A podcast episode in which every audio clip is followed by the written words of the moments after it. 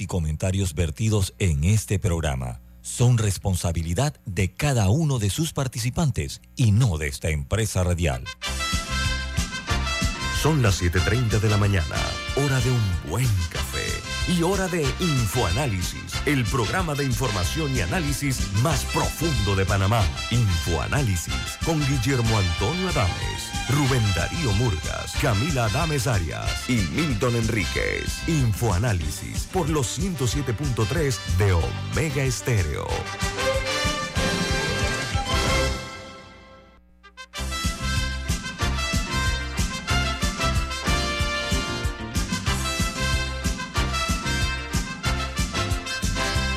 Buen día, bienvenidos. Esto es Info Análisis, un programa para la gente inteligente. El staff de Infoanálisis. Camila Dames. Alexandra Siniglio. Daniel Araúz y este servidor Guillermo Antonio Adames. Un fuerte abrazo en la distancia que nos escuchan a nivel nacional e internacional. Queremos recordarles que hoy es 17 de noviembre del año 2022. Y este programa es presentado por Café Lavazza, un café italiano espectacular que puedes pedir en restaurantes, cafeterías, sitios de deporte o de entretenimiento. Te dará bienvenida a Infoanálisis. Pide tu Lavazza ahora también con variedades orgánicas. Bueno amigos, eh, les recordamos este programa lo pueden ver en vivo, en directo, en video a través de Facebook Live. ¿Dónde más pueden sintonizarnos, Camila? Bueno, si usted es fanático de los podcasts, el audio queda colgado en cualquier plataforma donde usted escuche sus podcasts. Igualmente, el video queda colgado en YouTube posterior al programa y también si quiere ver programas pasados que se ha perdido, los puede encontrar ahí.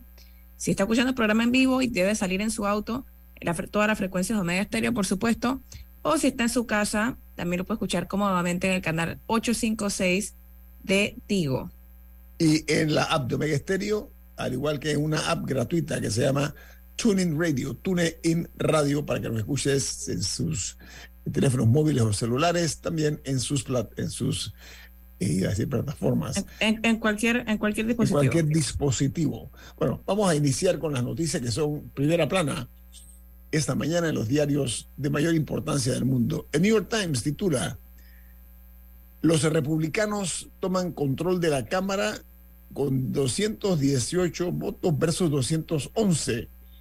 Dice que la escasa mayoría eh, reordenará el equilibrio de poder en Washington.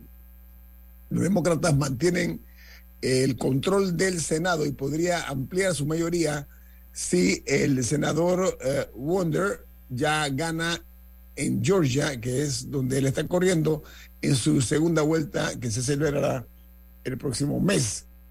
El Washington Post, su principal noticia es los republicanos recuperan la mayoría de la Cámara obteniendo un estrecho control de la Cámara que esperaban dominar. No han podido llegar al dominio absoluto. ya, llegaron a ya llegaron a, los 218, así que oficialmente los republicanos tienen mayoría y las proyecciones es que al final van a tener 223 contra 218 de los demócratas, suficiente para ser un gran obstáculo para Joe Biden, pero ni cerca de lo que esperaban tener eh, para, para la última mitad del mandato. Eso lo dice el Post. El Post fue lo que dijo. Eso y ya el análisis es de lo que le espera a Biden ahora, porque evidentemente eh, cambia un poco la, eh, las reglas del juego. Incluso se está diciendo que ese cheque en blanco que, que tiene Ucrania en esta guerra se va a terminar ahora con, con este control no por parte de los republicanos en la Cámara de Representantes. Sí, el, Washington Post añade que habrá ahora habrá un control dividido del Congreso ya que los demócratas capturaron una pequeña minoría una pequeña mayoría en el Senado, ese es el equilibrio.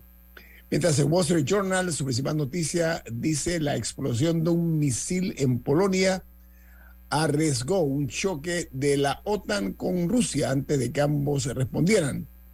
Altos funcionarios de la OTAN dijeron que el misil que se estrelló en Polonia era una eh, era un arma de fabricación rusa que fue eh, disparada por el sistema de eh, defensa de Ucrania una forma no dirigida hacia ese objetivo.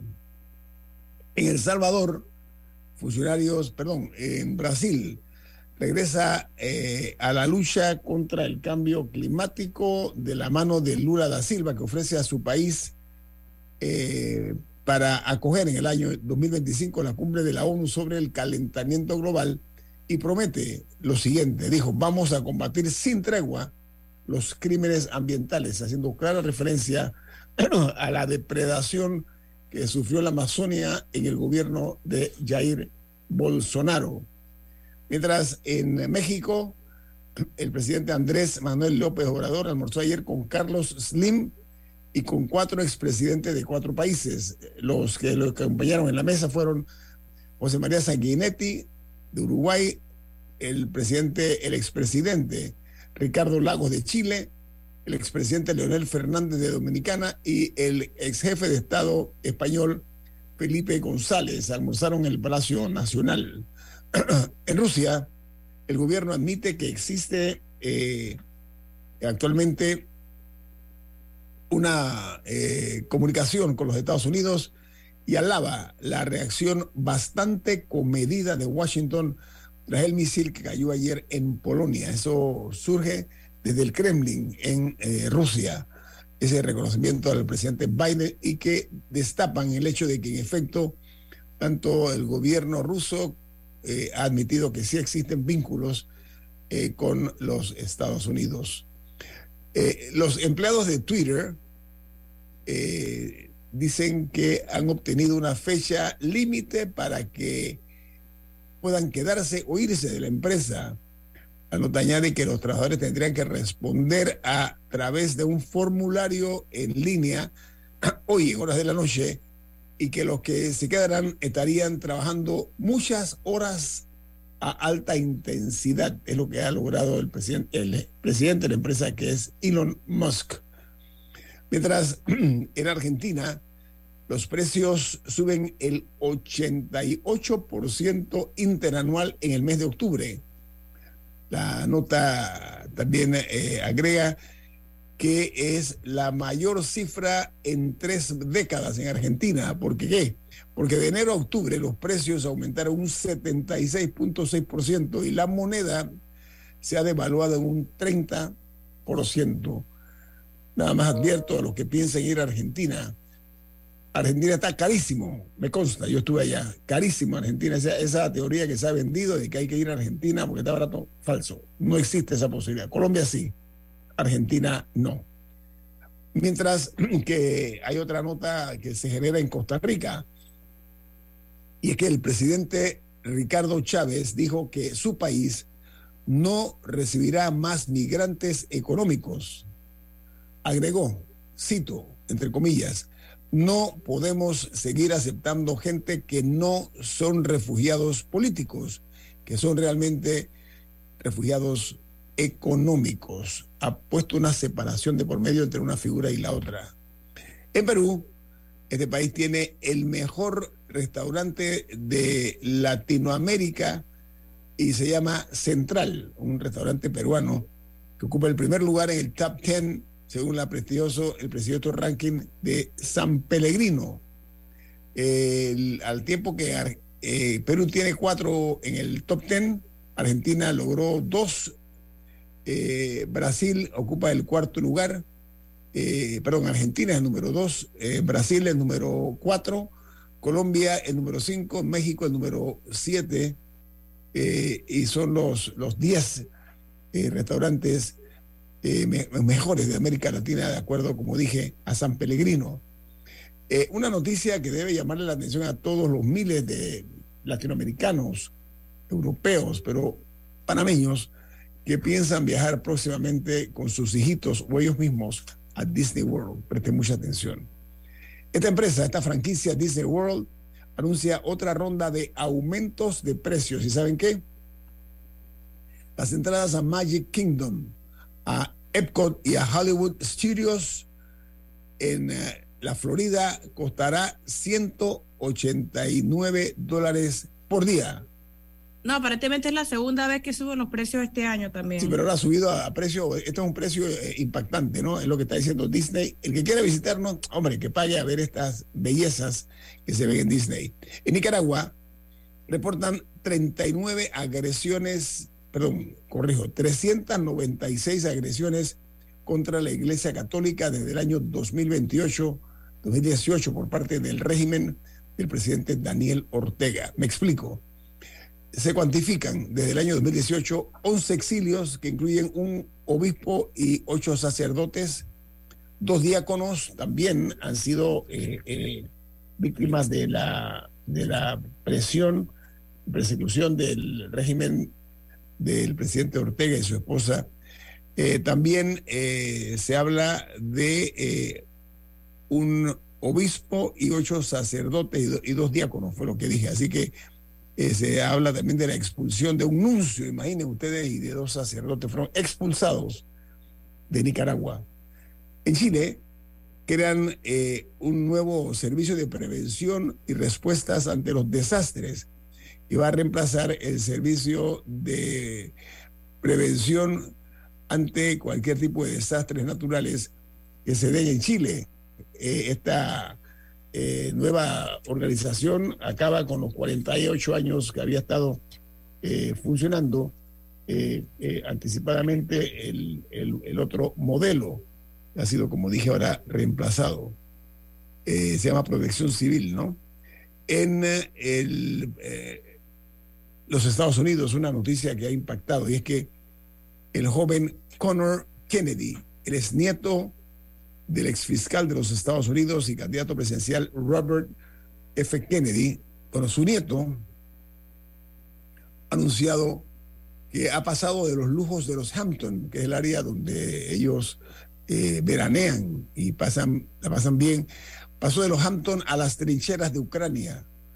Conor Kennedy se alistó en secreto para combatir en la guerra contra Rusia en defensa de Ucrania, un joven que rosa tal vez los 30 años. En el Reino Unido, el balón con el que Diego Armando Maradona anotó ese mítico gol del Mundial de 1986, denominado Con la ayuda de Dios, fue vendido en una subasta por 2.300, perdón, 2.360.000 dólares ayer eh, estos son, ¿qué? Dos, millones de libras esterlinas.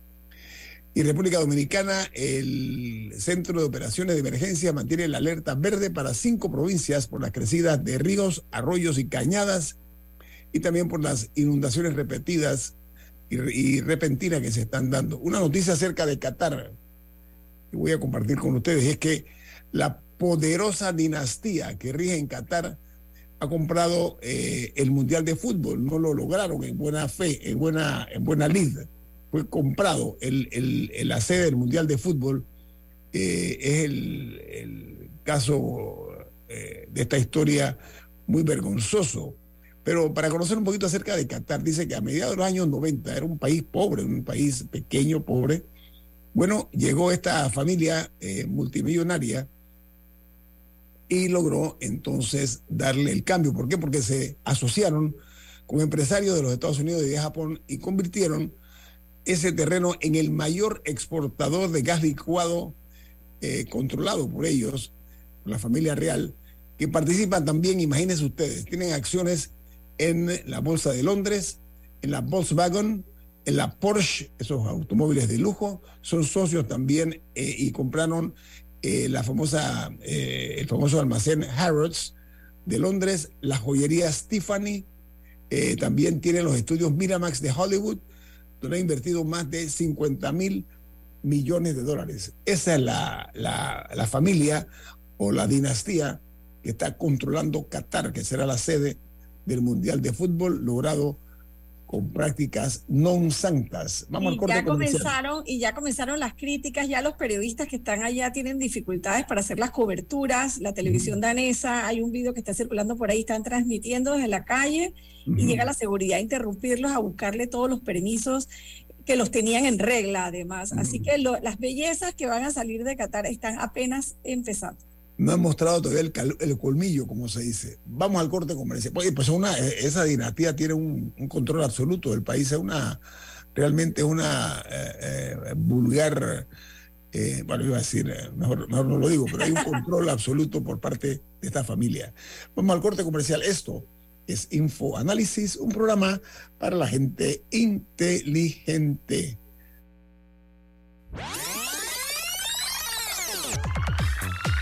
Omega Stereo tiene una nueva app. Descárgala en Play Store y App Store totalmente gratis. Escucha Omega Stereo las 24 horas donde estés con nuestra nueva app.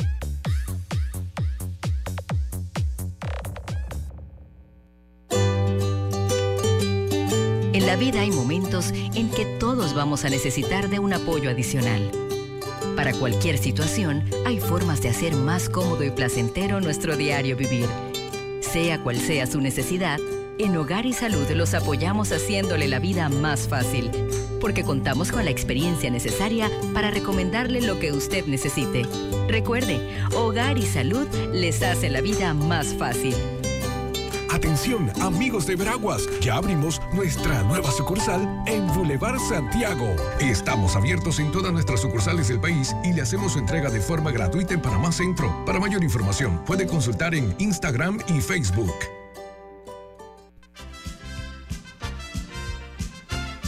La gente inteligente escucha InfoAnálisis. Los anunciantes inteligentes se anuncian en InfoAnálisis. Usted es inteligente. Llame al 269-2488 y todos lo sabrán. Infoanálisis, de lunes a viernes de 7 y 38 y 30 de la mañana, en donde se anuncian los que saben. Grupo Clásico, 30 años brindando las últimas tendencias de la moda con Hugo Boss, Clásico Womo, Suit Supply y Clásico Off, el grupo de tiendas de ropa masculina más elegante del país. Hugo Boss, marca número uno en el mundo de la moda masculina. Clásico Womo, una selección de la moda europea más exclusiva en un solo lugar. Suit Supply, la tienda que está rompiendo el estereotipo de la ropa masculina. Clásico Off, los mejores precios en tus marcas favoritas. Visítanos en los mejores centros comerciales del país Grupo Clásico, 30 años liderando la moda masculina en Panamá. Ya viene InfoAnálisis, el programa para gente inteligente como usted.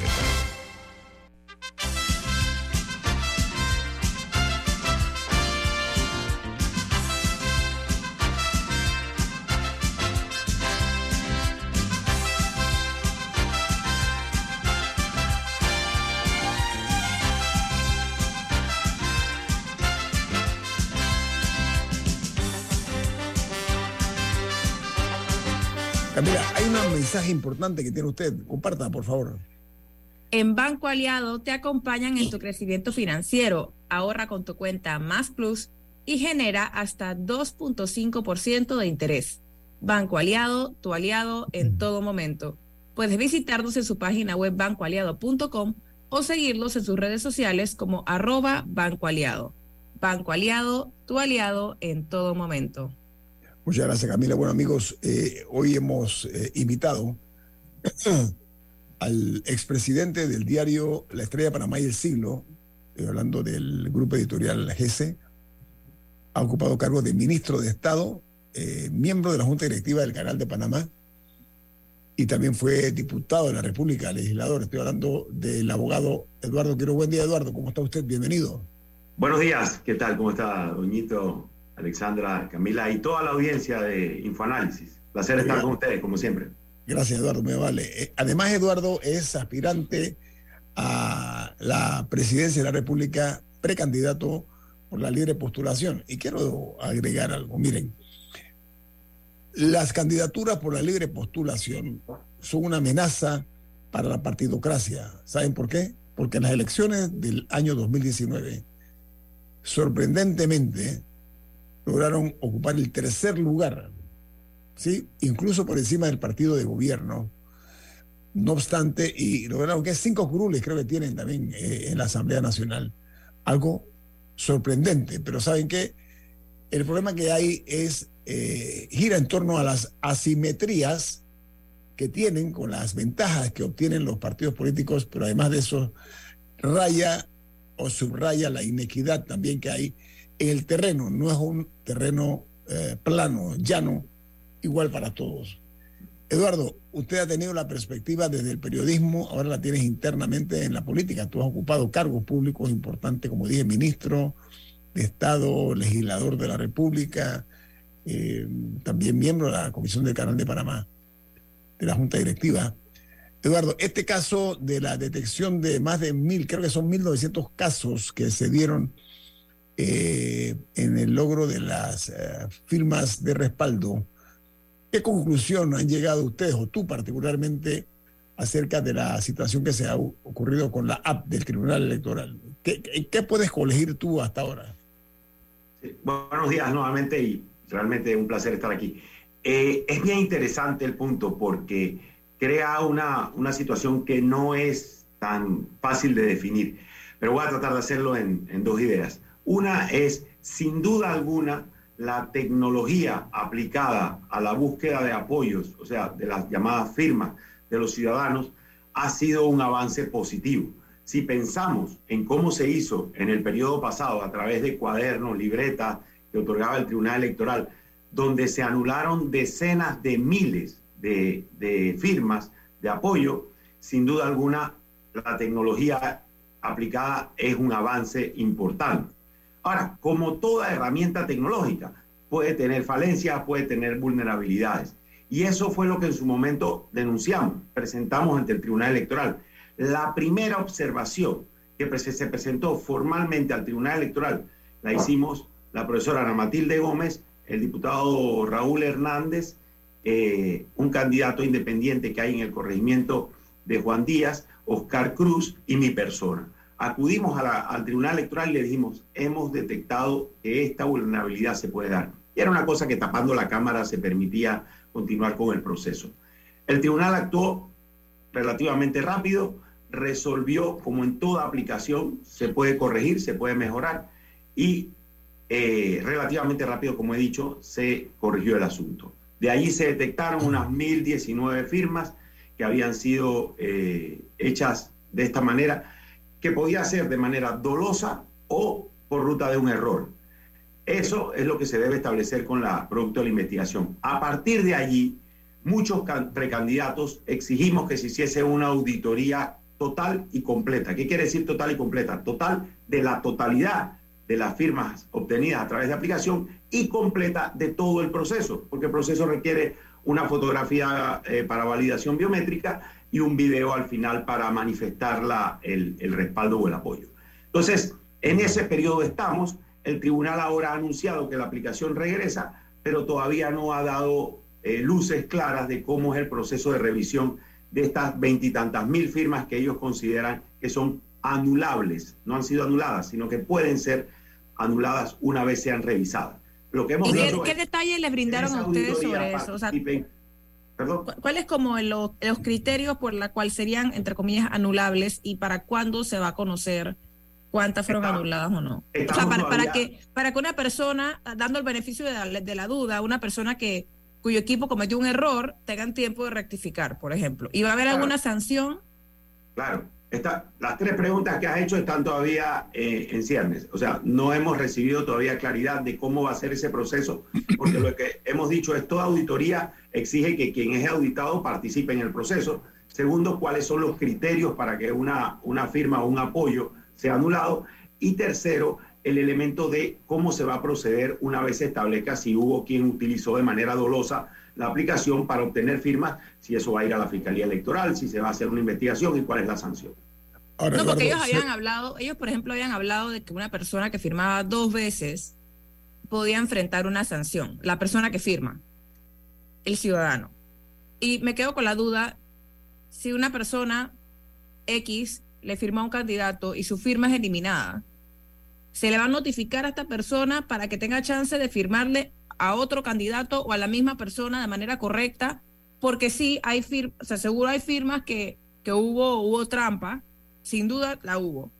Eh, en, en, algún número de firmas, no sabemos cuántas, otras pueden haber sido accidentales o, o por sí, por accidente o, desconocimiento. Entonces, ¿cómo, cómo, se, ¿cómo se va a manejar eso? La sanción, la sanción de haber una le cae al candidato, le cae al activista, le cae al que, firmó, al que entre comillas firmó, a todos los anteriores, a ninguno.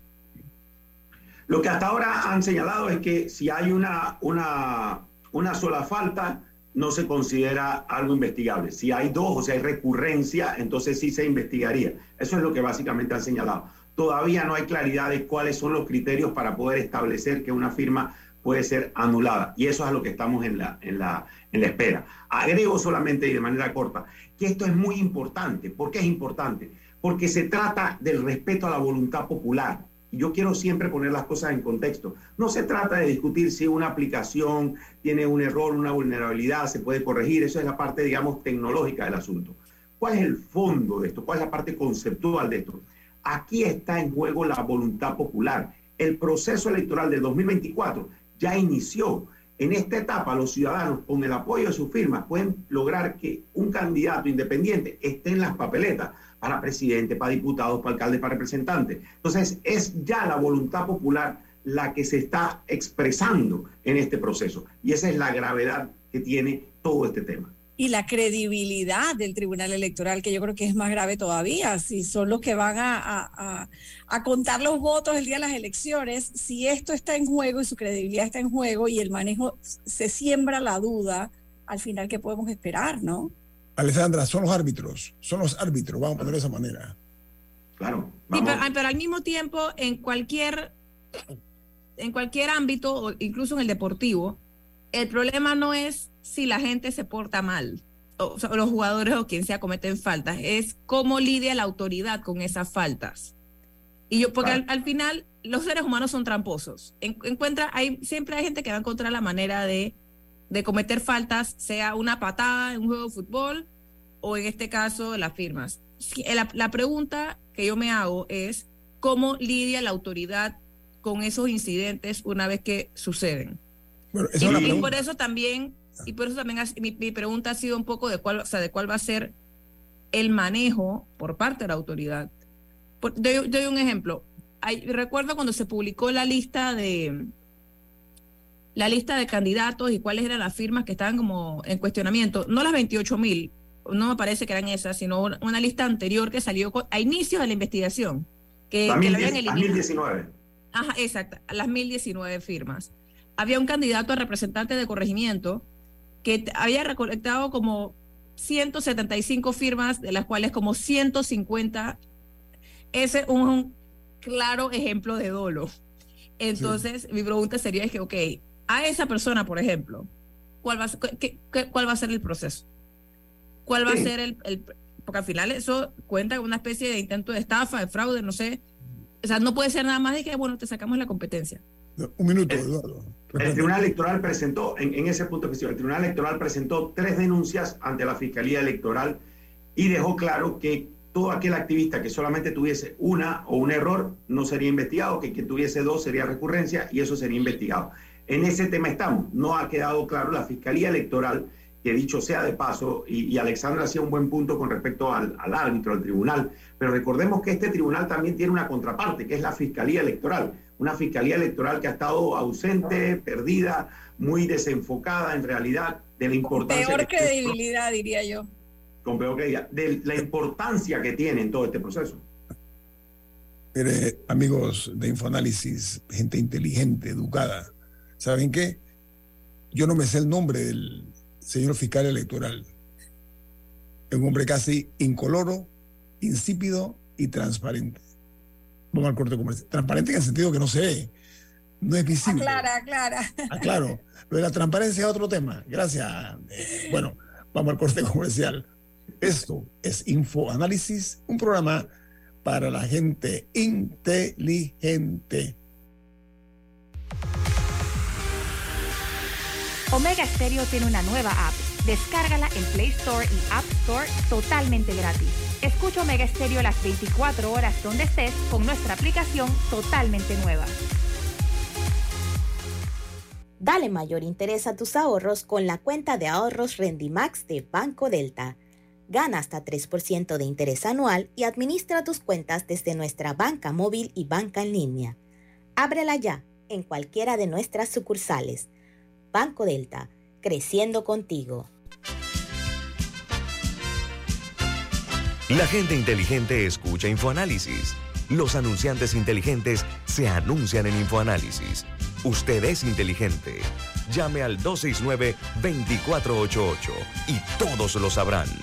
Infoanálisis, de lunes a viernes de 7 y 30, 8 y 30 de la mañana, en donde se anuncian los que saben.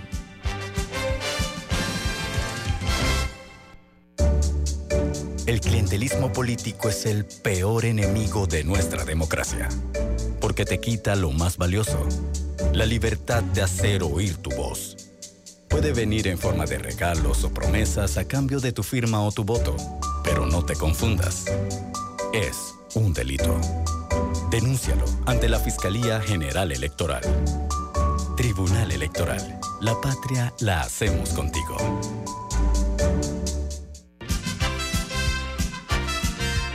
Ya viene InfoAnálisis, el programa para gente inteligente como usted.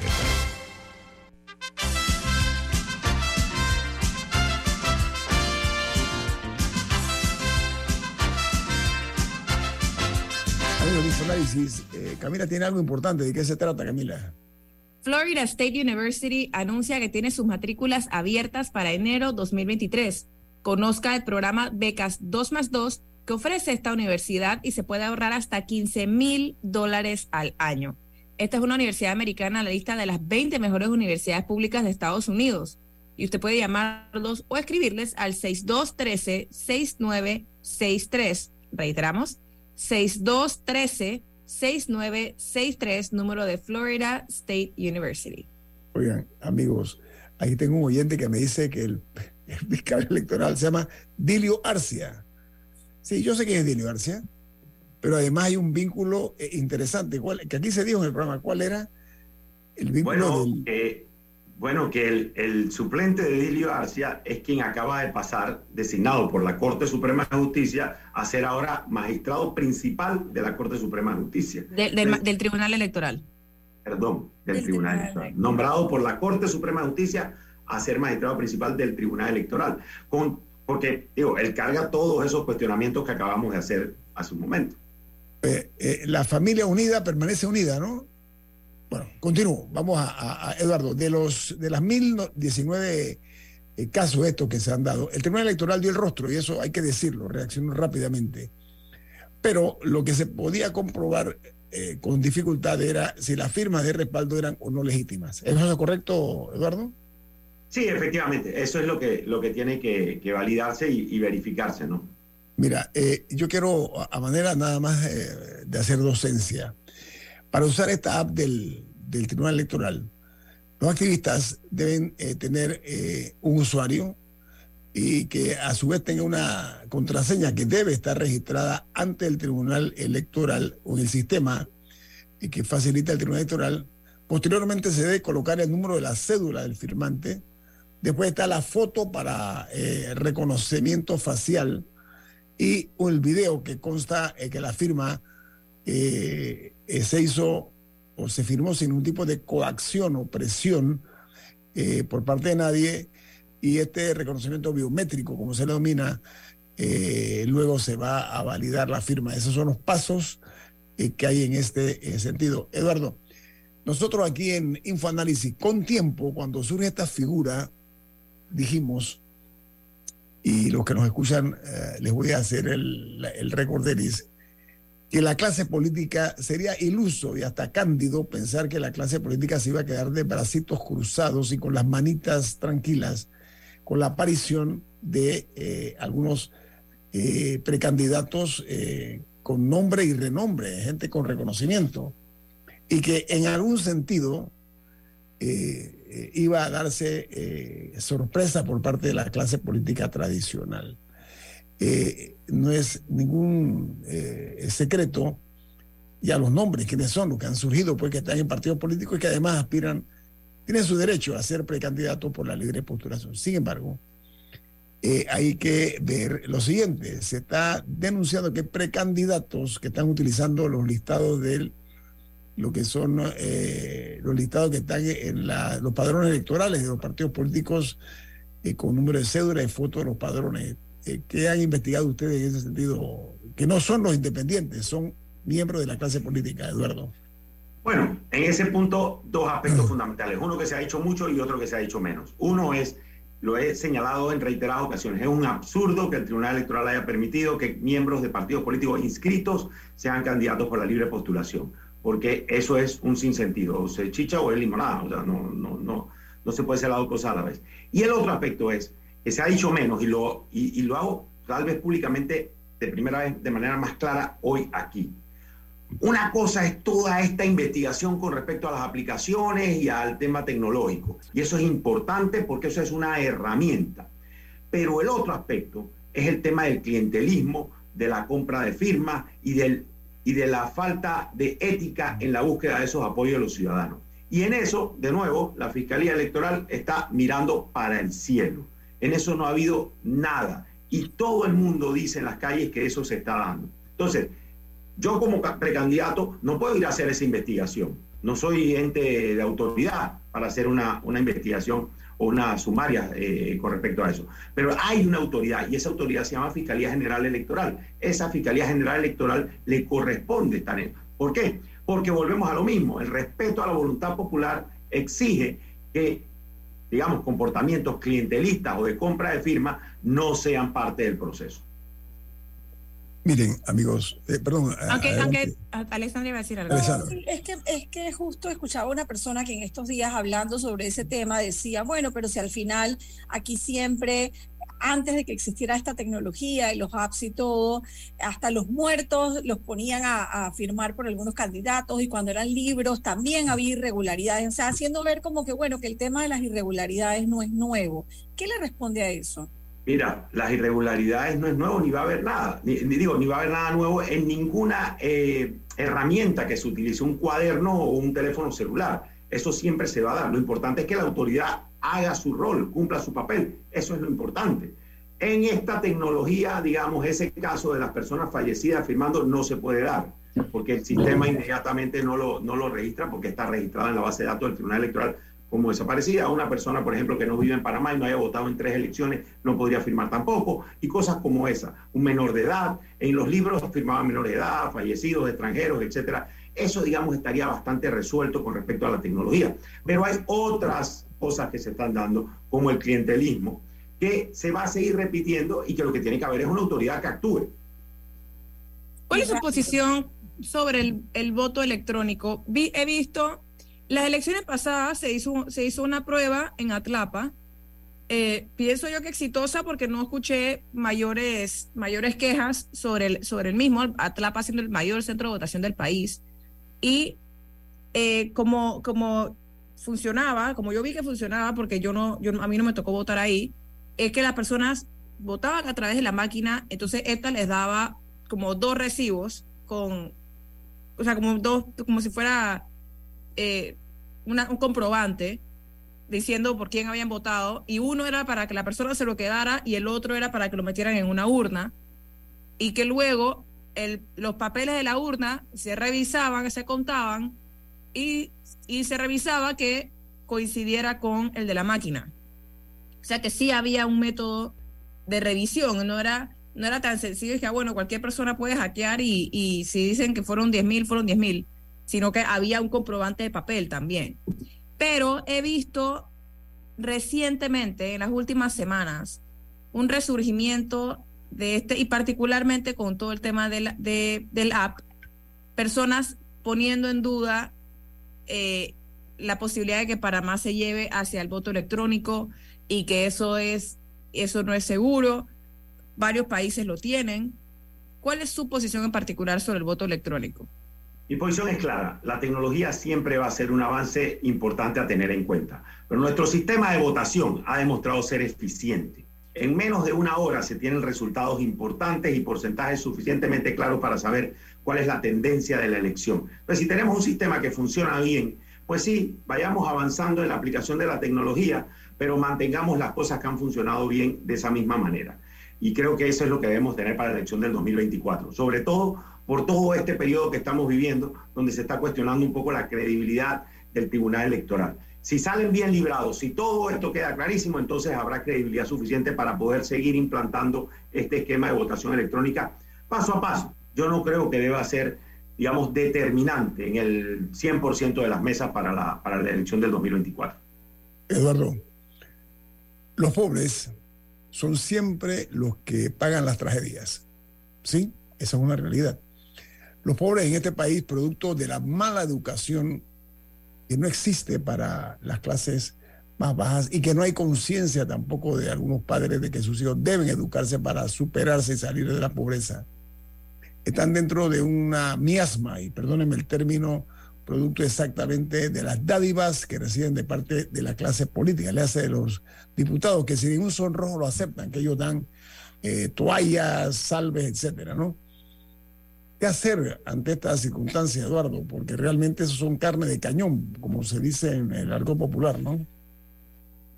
eso es algo que, que uno se plantea incluso en este recorrer. Yo he pretendido convertir este periodo de búsqueda de apoyos no en un periodo para recolectar firmas, sino en un periodo para escuchar a los ciudadanos. Lo dije desde el principio.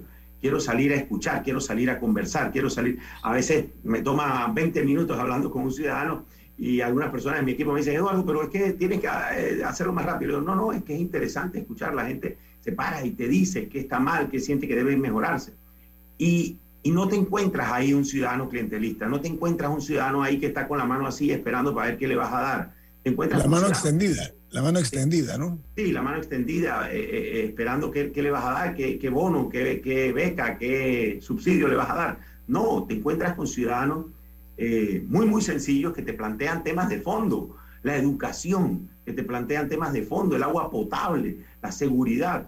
Entonces, en realidad lo que yo siento es que esto debe ser un periodo de construcción de conciencia, la participación, pasar de una democracia representativa a una democracia participativa. Entonces, si esta búsqueda de apoyo puede generar mayor participación del ciudadano, cuando yo le digo a alguien que firme por mí, le digo, investigue, asegúrese, quiere hacerlo, está convencido, si no, estudie más de mí y pregúnteme. Y por otro lado, si ese ciudadano va y lo hace con respecto a todas las opciones que tiene, está ejerciendo su ciudadanía, está creciendo en su conciencia. Eso sería muy importante que se diera en este, en este periodo. Si por el otro lado anda usted con 3 dólares, 4 dólares comprando firmas, bueno, entonces lo que está haciendo es profundizando más el desgaste de nuestra democracia con las consecuencias que eso va a tener a lo largo. Entonces la respuesta sería, hay que seguir generando conciencia, porque allá afuera hay una ciudadanía, por pobre o rica que sea, que está interesada en construir un país mejor, que prefiere que su sus hijos tengan mejor educación, a que tengan un, subsidio o un, auxilio económico, que prefieren mejor que le den un subsidio a la gasolina a tener un buen empleo que le permita tener una compensación salarial adecuada. Entonces, ante eso, crear conciencia, y eso es lo que hay que salir a, construir allá afuera. Que podamos estar hablando de esto en vez de estar hablando de que si la aplicación falló, de que si, de que si hay una, vulnerabilidad, etcétera, que hablemos de la cárcel social, de la seguridad, del empleo, de la basura, antes de estar hablando de temas que nos distraen en alguna medida. Eduardo, eh, podemos eh, quitar unos tres minutos al regreso del cambio comercial, si a bien tienes, ¿no? Por supuesto. El placer es mío, claro, por supuesto.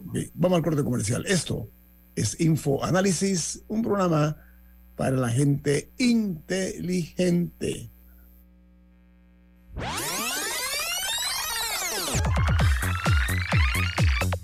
Omega Stereo tiene una nueva app. Descárgala en Play Store y App Store totalmente gratis. Escucha Omega Stereo las 24 horas donde estés con nuestra aplicación 100% renovada. Hay quienes se levantan antes que el gallo cante, quienes desde la oscuridad encuentran una luz de esperanza, quienes ven la oportunidad de crecer uniendo pueblos y son los mismos quienes ven progreso en el cambio a nuestros clientes por inspirarnos a avanzar, a progresar por casi 100 años. Les damos gracias visionarios y ASA.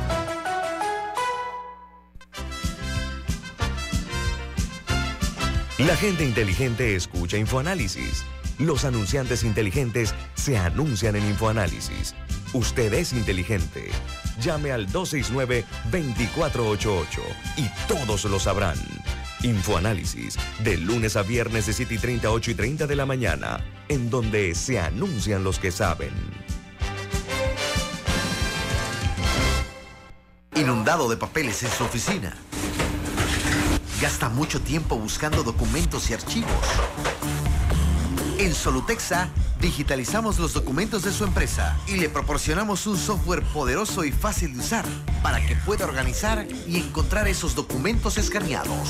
Llámenos al 209-4997 para un demo sin compromiso. Solutexa, expertos en digitalización y gestión documental.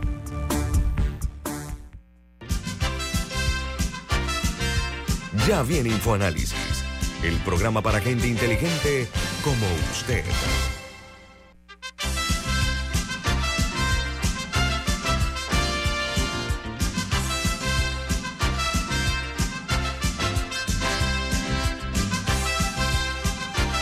El precandidato por la libre postulación, abogado Eduardo Quirós.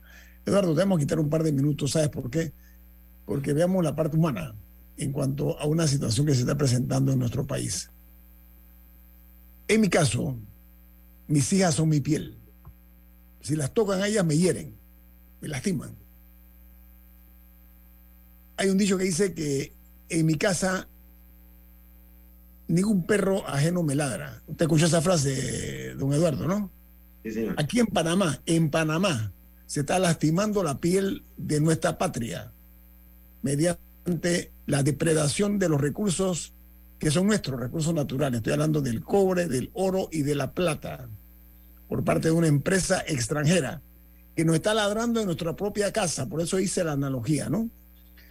Han estado extrayendo durante casi un año millones de dólares en materiales valiosísimos sin la firma de un contrato que respalde esa actividad o ese negocio. En la opinión de Eduardo Quiroz como abogado, ¿cómo puede entenderse eso viéndolo desde afuera, Eduardo?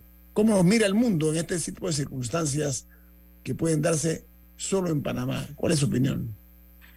Lo más valioso que tiene un país es el respeto de sus instituciones a nivel internacional. O sea, la forma en la que se validan o se tratan los países entre ellos es en función a cuál es la fortaleza que tienen sus instituciones.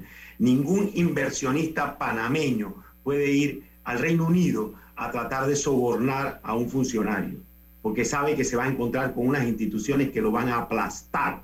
Entonces, contrario censo, en el caso panameño, Panamá tiene que fortalecer sus instituciones para que ese tipo de cosas no se den. No puede ser que la Corte Suprema de Justicia declare inconstitucional la ley que aprobó el contrato y nos digan, ah, no, el contrato puede seguir funcionando porque lo que se declaró inconstitucional es la ley. Ese es el tema, nuestras instituciones no funcionan y que perviva la utilización del contrato y el usufructo del contrato mientras ha sido declarado inconstitucional por la Corte y sin que encima de eso haya sido firmado. Y esto se ha dicho y se ha dicho muchas veces, pero es grave ante la ausencia de autoridades que hagan cumplir la ley y que todavía le digan a la, empresa, ah, no, el 14 de diciembre ustedes podrán decirnos cuándo es que vamos a firmar. Si los funcionarios del Estado no hacen respetar las instituciones del país al que sirven, váyanse para su casa, porque no lo están haciendo bien. O probablemente van a terminar en la cárcel. Y eso hay que decírselo claramente, porque las, las acciones de los funcionarios tienen consecuencias y les recuerdo algo, tienen consecuencias por acción o por omisión. También. Y por negligencia, y por negligencia, ¿no? Cuando no se actúa, también se tienen responsabilidades. Y cuando la Constitución y la ley le establecen al funcionario responsabilidades, y de aquí del presidente hacia abajo, esas responsabilidades tienen que ser cumplidas. Si no se cumplen, tienen consecuencias. Y en este país va a triunfar la institucionalidad, no le quepa la menor duda. Nos va a tomar tiempo, nos va a tomar esfuerzo, pero va a triunfar la institucionalidad, va a triunfar la administración de justicia correcta, va a triunfar el poner cada cosa en su lugar. Mira, eh, Eduardo Quiroz, eh, agradecemos mucho su participación esta mañana aquí en Infoanálisis. Eh, como siempre, es un gusto tenerlo aquí en este programa. El placer es mío, como siempre. buen día. Gracias, igual, igual. Camila y Alessandra, se está hablando por parte del Ministerio de Salud de una sexta ola de la COVID-19. El aumento de la positividad de los casos aumentó de 3 a 10%. Esa es la información que se ha dado por parte del Ministerio de Salud. Esto nos lleva entonces a enfrentar esta sexta ola de COVID, como dijo el ministro de Salud, el ministro Sucre. Recordemos que en el año 2020, para ser precisos, en el mes de marzo de ese año 2020, asiago, año asiago inolvidable, sido el primer caso de COVID en Panamá. Pero hay una cifra que me gustaría compartir con los oyentes y que me gustaría escuchar la opinión de Camila y de Alessandra. Del 6 de este mes, del 6 de noviembre, al 12 de noviembre, estamos hablando de seis días, se reportaron 1.372 nuevos casos de COVID-19 y seis fallecidos, seis muertos, lo cual sube la contabilidad o la totalidad de los fallecidos a 8.515 víctimas de la COVID-19. Eh, entonces, eh, hay en este momento 10 personas en unidad de cuidados intensivos. Sí, me gustaría en ese tema Ah, sí me gustaría aclarar que el Ministerio de Salud no ha hablado de ninguna medida restrictiva. No, o sea, la, la, conversación no va por ahí. Y que afortunadamente las unidades de cuidados intensivos no, o sea, no están ni cerca, están creo que por menos de 10 los, las personas en, en unidades de cuidados intensivos. Sí me gustaría destacar varias cosas. Yo creo que el mensaje debe ser uno de que las personas tomen responsabilidad personal y no estén esparciendo sus gérmenes a otras personas. ¿Por qué lo digo? Porque yo sé que nadie, hay muchas personas que seguro no se quieren poner una mascarilla más nunca en su vida. Cuidado, y quemaron las que tenían en su casa. Pero no solamente por el COVID, sino porque recientemente se hablaba como de cinco o seis virus respiratorios dando vueltas por ahí. La mayoría de la gente que conozco ha estado resfriada en los últimos tres meses. Puede haber sido de COVID, puede haber sido influenza, puede haber sido cualquiera de los otros virus el caso que había gripe. Y yo sí lamento, eh, y creo que muchas personas debemos hacer un mea culpa, que por el rechazo a las medidas COVID estamos, no estamos implementando medidas de, eh, de sentido común que deberíamos haber aprendido. De aquí en adelante, no porque el Ministerio de Salud nos obligue, sino por decencia básica, todo el que está enfermo debería pensarlo dos veces antes de ir a la oficina si tiene la oportunidad de hacerlo, porque yo sé que hay muchas personas que sí trabajan por subsistencia. Si absolutamente va a ir, use una mascarilla, aunque, aunque no se haga prueba COVID, aunque no le interese saber si tiene COVID, aunque sea influenza, aunque sea una gripecita, deberíamos usar mascarilla por decencia básica con los demás. No por la pandemia, insisto, sino porque ya está comprobado de que muchas personas no se resfriaron por dos años, porque como todos usábamos mascarillas, no nos compartíamos los, los, los, patógenos entre nosotros, bacteria, virus, lo que, virus o lo que fuera. Entonces sí me cuesta un poco concebir que solamente porque no hay un Ministerio de Salud obligándonos a usar una mascarilla, las personas ahora sean desconsideradas con los demás y por algún tipo de rebeldía o rechazo, ahora algo que hicieron por dos años, no lo pueden hacer por un tema de responsabilidad personal. Yo sí creo que así como los asiáticos lo han estado haciendo por mucho tiempo, en Japón o China, que una persona que usan mascarilla en el transporte público desde hace años, eh, si están enfermos o etcétera, yo creo que es algo que debemos adoptar y que lamento un poco que no haya sido una lección que nos haya quedado de la pandemia. Es algo muy sencillo. Por ahí, va mi, por ahí va mi reflexión, Camila, que parece que no aprendimos nada, porque yo creo que sí está claro, eh, Nito, que esta sexta ola definitivamente no tiene los riesgos que teníamos al inicio de la pandemia. Somos una población que está eh, bastante vacunada y que te vas a contagiar, pero te, no te vas a contagiar o, son pocos los que se podría contagiar de forma grave. Pero sí eh, creo que la pandemia nos dejó esa experiencia de que usando la mascarilla ni siquiera nos daba eh, una influenza o nos daba una gripe. Y yo comparto lo que dice Camila, eh, el que tiene algún síntoma, no importa si es COVID o no, debería poder quedarse en su casa o por lo menos mínimamente usar la mascarilla en los lugares públicos y evitar un mayor contagio. E insisto, esto debería ser un tema de responsabilidad personal y de decencia básica. Individual, individual. individual no porque tengan una espada del Ministerio de Salud en el cuello diciéndote usa una mascarilla, sino, ah, tengo moco, estoy tosiendo y estornudando. ¿Por qué voy a ir a estornudar en un lugar público sin mascarilla? No aprendimos nada. No aprendimos nada. Entonces, eh, entonces sí me parece eh, que, que por ahí debe ir el mensaje. No dice que, ay, no, que nos van a poner ley seca y que nos van a poner tal cosa y que nos van a. No, sino, gente, si usted está enfermo, tenga consideración con los demás, sea COVID o no sea COVID. Entonces por ahí quería, por ahí quería llevar el mensaje. Quiero agregar, eh, me están informando que dice que varias personas eh, han sufrido de influenza y que le ha dado durísimo. Personas que han permanecido en cama una, dos semanas, para que estemos muy claros, ¿eh?